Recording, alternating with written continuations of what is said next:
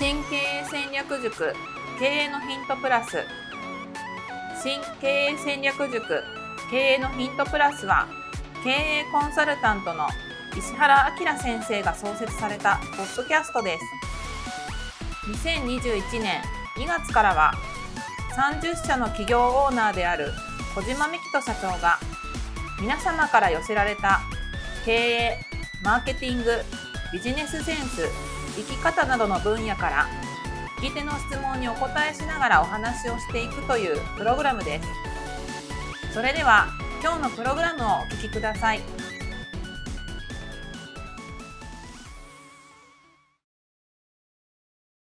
経営のヒントプラス第692回をお届けいたします。こんにちはナビゲーターの加藤真由美です。小島です。本日の質問です。小島社長が意識してやらないようにしている習慣や行動などがありましたら教えていただけますでしょうか？とご質問をいただいております。今回は前回の続きの回となります。よろしくお願いいたします。お願いします。はい。じゃあ、あの、次ですね。はい、SNS の内容を信用するっていうことを僕やめたんですよ。なるほど。あ、今日もう嘘だと思ってるんで、嘘っていうのはどういうことかって、嘘つくっていう意味じゃなくて、はい、自分をよく見せたいのが人間の差がじゃないですか。うん、だって僕が、あの、めちゃくちゃ持ってましたもん。持ってるっていうのはやっぱよく見せようとするんですよ。もしくは、なんか悲劇やなんか失敗をより悪く、面白いから、より悪く見せる、オーバーに見せる。まあ、結局それっていうのは、あの、まあ、ちょっとある意味よく見せたいの、あの別バージョンなんですよ。うん、例えばビジネス書とかで、あの、こんなひどいことあったっていうのを、ビジ、うん、僕はそれ、あれは、あの、ビジネストラブルっていう、呼んでるんですかね。ビジネス用にトラブルをオーバーにする。うん、そうじゃないと面白くないから。うん、っていうのを、そういう人たちをいっぱい周りの経営者を見てきたんで、だから基本的に投稿内容はかなり盛られてるって僕考えてるんです。でこれがさっきのあの他人と自分を比較するっていうところにつながるんですよ。どういうことかというと、これがわかると、なんか書いてあって、あの、もしくはまあ僕そんな見ないですけど、Facebook でたまたま何か見ちゃっても、もしかしたらそれは持ってるだけかもしれないし、そこはいいけど、やっぱりみんな光と影っていうのはあるわけですよ。そうですね。うん。全部が全部万能じゃないし、僕の周り、8割9割方売上が急上昇してる経営者の家庭ボロボロですから。だって家帰れないんですもん。それはそうなりますよね、絶対。うんうん、そうなんですよ。だから全部が全部全てがハッピーじゃないんですよ。っていうのを分からないで、その投稿だけを信じるのが良くないから、うん、この盛られてるって考えるっていうようなコントロールができないんだったら最悪見ないっていう。そうですね。そうなんですよ。あ、でもなんか感慨深いなと思ったのは、その SNS の内容を信用するのをやめたっていうのって、はい、その今、その言葉だけを聞くと私ピンとは来なかったんですけど、はいうん、でも確かにって今聞きながらあの思い浮かんだことが、うん、私よく Facebook は更新してるんですよ。はい、で、よくまゆみさんってキラキラしてるよねみたいな感じで言われるんですけど、うんうん、そっかって。だっていいことがあった時しか載せないなって、そんなにネガティブなことを載せて、人の気分を害したりとかするのも嫌だから、うん、いいことがあった時にいいつぶやきをするんですけど、うん、でもそうやって光と影で言うと、光の部分しか出してなくって、で、それを見ていいなと羨む自分もいるじゃないですか。そうなんですよ。で、それって、あの、信用するのをやめたっていうのと似てて、要はその、皆さんだって同じようにいいことがあった時に載せているんだっていうふうに思えば、うん、羨む気持ちも差し引かれるな。そういうことなんです。この、ね、信用しないっていうとなんかね、ちょっとね、嘘ついてるように見えるんですけど、そういう意味じゃないんですよ。はい、その人のそれが、キラキラが全部だって勘違いして、しちゃうのが良くないって、そうすると自信喪失になってやる気が、あの、なくなっちゃったりとか、例えば自分とね、5年前は同じレベルだった人がいきなりじゃあ、もうどう見てもめちゃ儲かってますみたいな見えちゃうと。いや、これってすっごい罠だなと思ってて、そ,、の今小島社長に言われて、うん、その改めて自分もそういう、うん、その投稿する時の人間の差がっていうのを思い出したんですけど、うん、でもこれって改めて言われないと無意識にぼーっと SNS を見てると、うん、ある、あるがままを見ると、やっぱりみんながうまくいってるとか、うん、なんか自分よりもすごい、こう、みんな大成功みたいな感じに見えちゃうので、うん、比較が勝手に生まれるっていうか、そうなんです。なるほど。で、よくですね、小島さんなんでそういう Facebook とかインスタとかやらないんですかって、まあ、やっぱ聞かれるんですよ。そうですね。だって、なのに勉強会やってるっていう、これもはやこれどういうことみたいな。そうそうそうあの、まあ、それも紆余曲折あってやってるんで、やりたくて始めたわけじゃないんですけどね、もちろん。ね、はい。あの、まあ、なんで、よく、まあ、こういう、よくよく分解していくとこういうことなんですけど、結局、もう、よく、あの、まあ、そういう懇親会とかの場で、まあ、一言で言うと、いや、なんか疲れるしめんどくさいからっていう。うんで引っ張られるのが嫌だからってだけ言うと、やっぱちょっとね、ん？ってなるんですよ。疲れるってどういうことみたいな、うん。みんなはそれが普通の日常ですからね。そうなんです。はい。で、じゃあ見なければいいって、だからこのアプリを押さなきゃいいって意味に取られるんですけど、はい、あるから、うん、むしろしかも、まあ、Facebook でもインスタでも Twitter でも、はい、もう世界の、もう本当に天才たちじゃないですか、幹部とかのエンジニアの。うん、もう依存させるために作ってるから、よくその Facebook とかの初期の開発メンバーの人とかが、僕何かの本で読んだんですけど、はい、何を、やっぱりあの自分の子供とか家族にはやらせないし、うん、やっぱりもう1秒でも多く自分たちのアプリを使われないということは他の会社のアプリを使われるってことなんです。でで、使えば使うほど広告収入が増えるっていうビジネスモデルなんで、そうなんですよ。もう依存させさせるしかないんですよ。うん、うん、だからもう本来は人間に対して、人類に対してやってはいけないことをやっていたっていう思いでやっていたっていう、その天才たちがですよ。うん。うん。だって、その我々凡人ではない、そんな本当にもうその、マーク・ザッカーバーグとか、あれ級の人、うん、人たちが、もう世界中で戦ってるわけじゃないですか。あの、24時間、我々の時間の1秒でも多くシェアを奪い合いで。っていうことは、それは依存しますよね。無理ですよ。だから僕は、あの、自分が、そのもう、意志が、まあそこまで強くないし、というか僕自分の意志力っていうのを信用しないっていうのは、後がちょっとそういう話も出てくるんですけど、はい、意志力もやめたんですよ、やる気とか。もう無理なんですよ。うん、でもなんかこう、そういう意味では、はい、エンターテインメントとして、うん、その空き時間に時間をある程度決めて、依存するのは分かっていて2時間ねとか、1時間ねとか見るのはいいけど、そのあえて自分の、自分に集中できない、自分の人生を生ききれなくて、人の人生とか、人のサービスとか広告とかに課金をする、なんかこう習慣を作ってしまうような、うん、まあその、ぼやっと SNS を見るっていうことを意識してやめるだけでも違うよっていう感じです。そうなんです。あとね、多分ね、毎日が楽しくなくなっちゃうんですよ。何かやって頑張って成果が出たとしても、誰か自分とつつながってるような人が、の、もっとすごい感じであれすると、なんか自分の頑張りもなんか、あんまり嬉しくなくなっちゃったりとか、だから全部なんかね、自己、そういうの自己肯定感が下がるっていうじゃないですか。全部ね、なんかいい影響があるととても思えないんです。ただ、僕の周りでもですね、はい、あの、朝から晩まで YouTube 見てる人いるんですよ。それはあのね、そういう運用の仕事をやってて、分析するために見てる人たちはいいんですよ。そうですね。そういう見方、あ、この人は、こういう書き方をすることで、おそらく次の次の投稿で何か紹介したいんだろうなっていうのの前振りだなとかって、そういう分析をするような仕事をしてる人だったら、それは目的が違うじゃないですか。そうですね。そう。そういうなんかマーケティング上っていうそこまで冷静に客観的に見れれば僕はありだと思いますけど、僕はそういうふうに見れないので、うん、もう最後もうやめるっていう、だから削除っていうことをやっちゃったんですよ。うん、はい、でも何か困るかというと、本当に困らない。うん、うんだからこう小島社長と時間があるように見えるんですね。これだけものすごいいろんな本読んだりとか、はい、運動もされたりとか、コンサルもされてるけど、ちゃんと寝ていらっしゃるし。ただ、一個だけ弱点があって、はい、いわゆる Z 世代って言われてる世代の子たち、はい、若い子たち、はい、恐ろしいぐらい話が合わない。わからない。なんかツイッターでなんとか動画とかって言われても、あの、それ、その動画を見てないところ、アプリが入ってないんで、あの、絶望的に盛り上がらないっていう。なるほど。まあ、そこさえ割り切れればと。いや、これはね、もう、やばいですよ。こいつ何なんだっていう。だから、あの、そのツイッターとかなんかの中の誰々知ってますかって言われたときに、あの、ツイッターでその動画を見てないんだったらわかるじゃないですか。はい。入ってない。だからもう下手すると、おじいちゃんでわしはスマホを持ってないって言ってるぐらいのレベルですちょっとした、こう、なんかこう、化石を見るようなマナコで見られる感じですよね。その辛い、あの、冷たい目線からは逃れられない、うん、そこだけは逃れられないですけど、ね、別に、まあ、そういうところの接点も僕ないので、まあいいかなみたいな。まあ流行りにね、ちゃんと乗っかっていたいっていう人間の心理からはちょっと寂しいことになるけれどもっていうことですね。はい。で、次がですね。はい。えー、大人数の飲み会っていうのを僕やめました。はい。もう、あの、まあ、コミュ障っていうのもあるんですけど、僕は食事会は基本1対1、もしくは3人、うん、最大4人。はい。もうそれ以上もう絶対嫌なんですよ。大人数の飲み会。それよくおっしゃってますね。あの、6人6人でテーブル6人6人とか。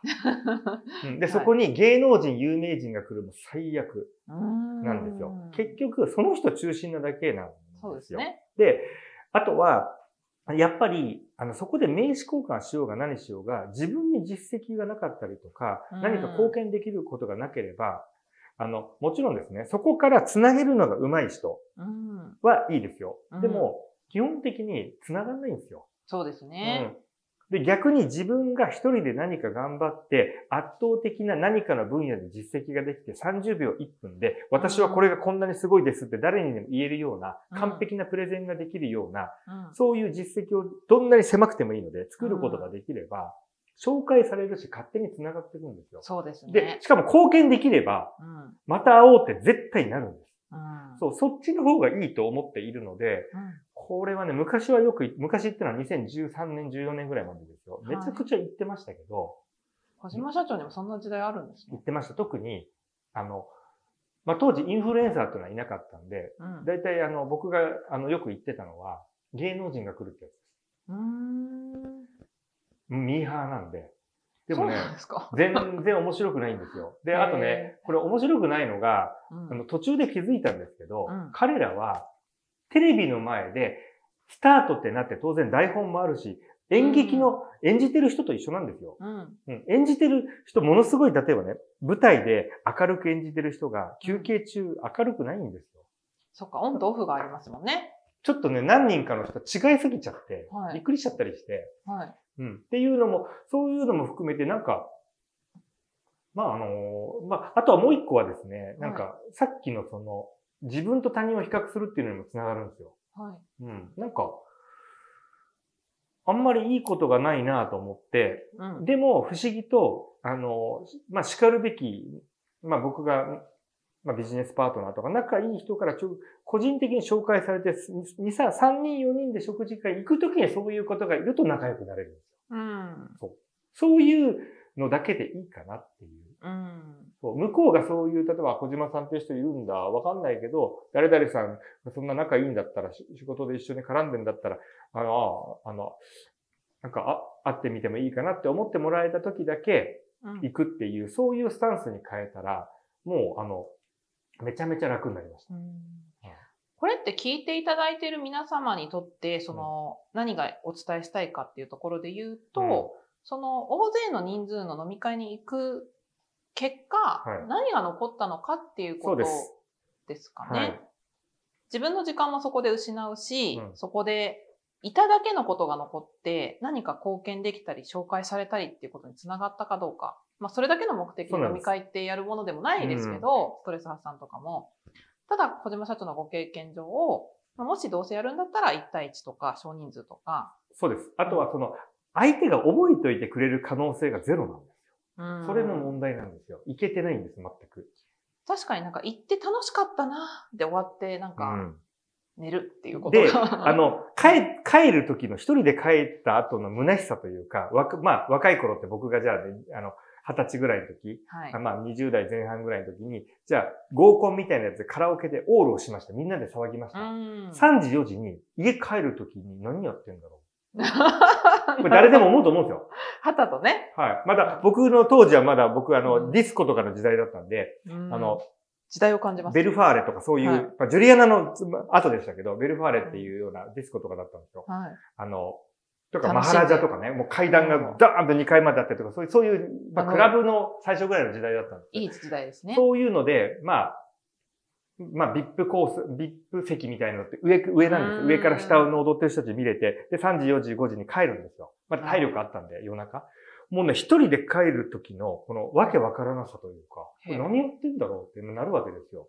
で、あれにちょっとね、似てるような気が、なんか、虚しさというか、あの、時間の浪費というか、その場は楽しいんですけど、刹那的な快楽ってな、ね、なんだかなっていうのに、だんだんだんだん、あの、それにちょっと近いところがあって、やっぱり、あの、自分が何かしら貢献できる武器が、を持たない状態の、うん、あの、名刺交換というか仲良くっていうのはなかなかなれない。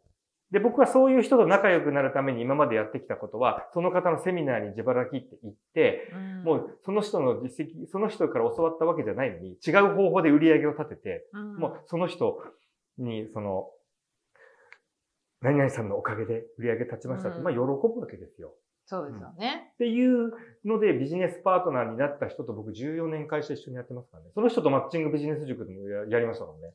爪痕を残すという。残す。だから向こうとしてはメリットがあるわけですよ。うん、僕を使う。うん。うん。っていう風にして、とにかく向こうのメリットだけを考えるっていう。だから自分がちょっと得しようとかって考えると、そういう、あの、いろんな人からお声がかかる人って見抜くんですよ。うん。うん。だから、あの、いろんな意味でダメかなと。まず自分の牙を磨くっていうのが僕は結構重要かなと思ってます。だからそういうなんか下心で行く、行ってもあんまり棚ぼたはないよっていう。うんうんうんうん。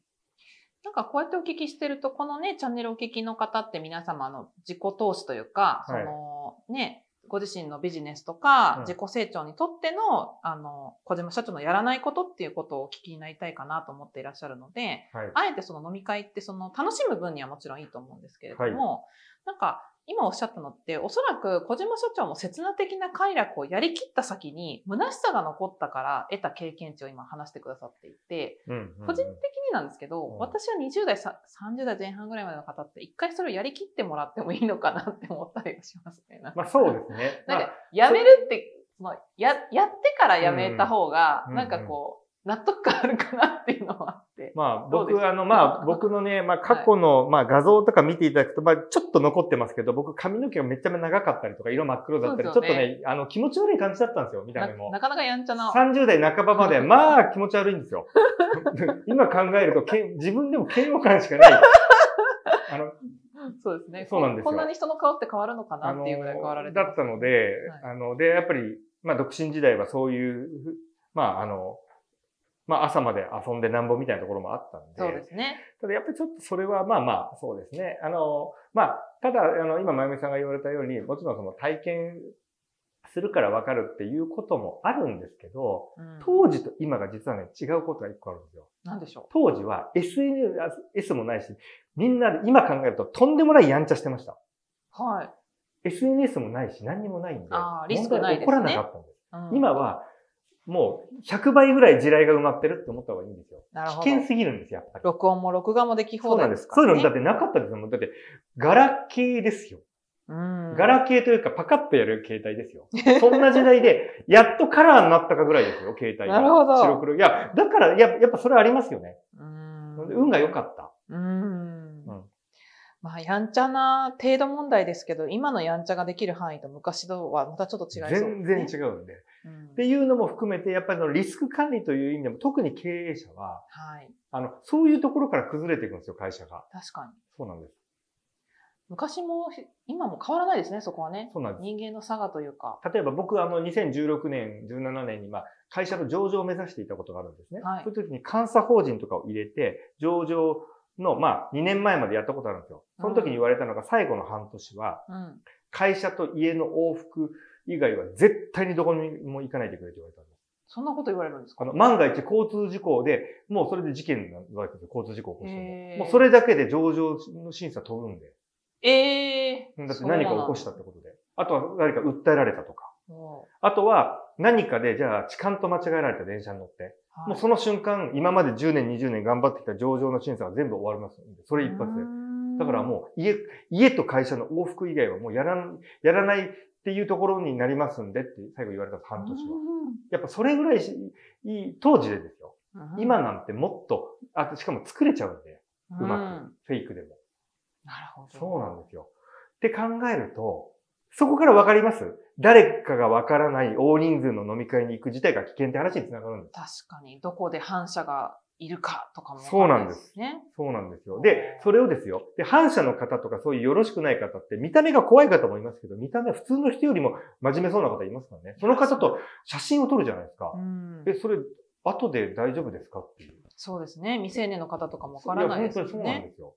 意外と怖いよっていう。もちろんそんなの恐れたら、じゃあ新しい人の人脈なんか作れないですよ。ですけど、実はそういうリスクもあるっていうのも含めてのさっきの話なんです。なるほど。はい。はい。今回はここまでとなります。経営のヒントプラス第692回をお届けいたしました。最後までお聞きいただきありがとうございました。ありがとうございます。今日のポッドキャストはいかがでしたか？番組では小島社長への質問を募集しております。メールアドレス info アットマーク m-aim.jp 宛てに質問内容を記載の上、件名を経営のヒントプラスの質問と明記してお送りください。メールアドレスは、ポッドキャストの概要欄にも記載しておりますので、そちらもご確認ください。それではまたお耳にかかりましょう。ごきげんよう。さようなら。